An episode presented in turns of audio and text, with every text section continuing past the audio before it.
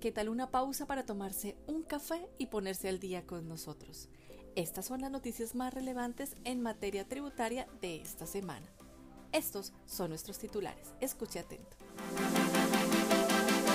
Documento soporte en compras con no obligados a facturar se debe transmitir electrónicamente a partir del 1 de agosto. DIAN aclara si en el retiro de inventarios para actividades grabadas con el impuesto al consumo se deberá aplicar IVA o impuesto al consumo. Expiden reglamentación relacionada con la Contribución Nacional de Valorización, CNV, del sector transporte. DIAN recuerda que es obligatorio generar el acuse de recibo de la factura electrónica de venta. Comencemos. Documento soporte compras con no obligados a facturar se debe transmitir electrónicamente a partir del 1 de agosto. Recordamos que la implementación y transmisión electrónica del documento soporte en compras a los no obligados a facturar para los contribuyentes que están obligados a facturar electrónicamente será obligatoria a partir del 1 de agosto y deberá cumplir con la estructura establecida en el anexo técnico de la resolución 000-167 del 2021.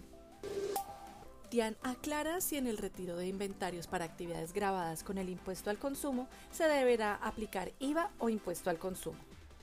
Mediante oficio 900 del 2022, la DIAN expone que cuando se destinan inventarios a las actividades que generan el impuesto nacional al consumo, no se considera que exista un retiro en los términos de los artículos 420 y 421 del Estatuto Tributario, puesto que no se destinan al uso propio o a formar parte de los activos fijos de la empresa. Adicionalmente enfatiza que el IVA y el impuesto al consumo tienen hechos generadores diferentes y el retiro de inventario estará grabado con IVA cuando se cumpla lo establecido en el artículo 421 del Estatuto Tributario.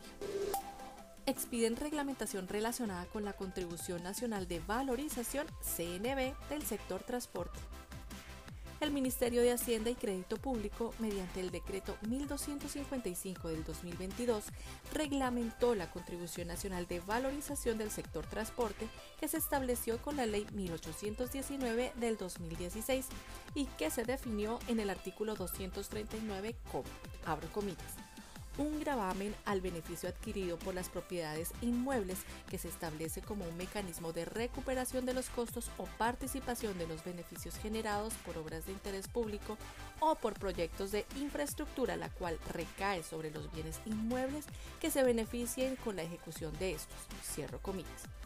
Por medio de este decreto reglamentario se establecieron, entre otras disposiciones, los elementos para determinar los costos de los proyectos de infraestructura, definiciones, liquidación de la CNB, así como los mecanismos para su recaudo y cobro. DIAN recuerda que es obligatorio generar el acuse de recibo de la factura electrónica de venta. Mediante comunicado de prensa, la DIAN recuerda que el acuse de recibido de la facturación electrónica entró en vigencia desde el 13 de julio.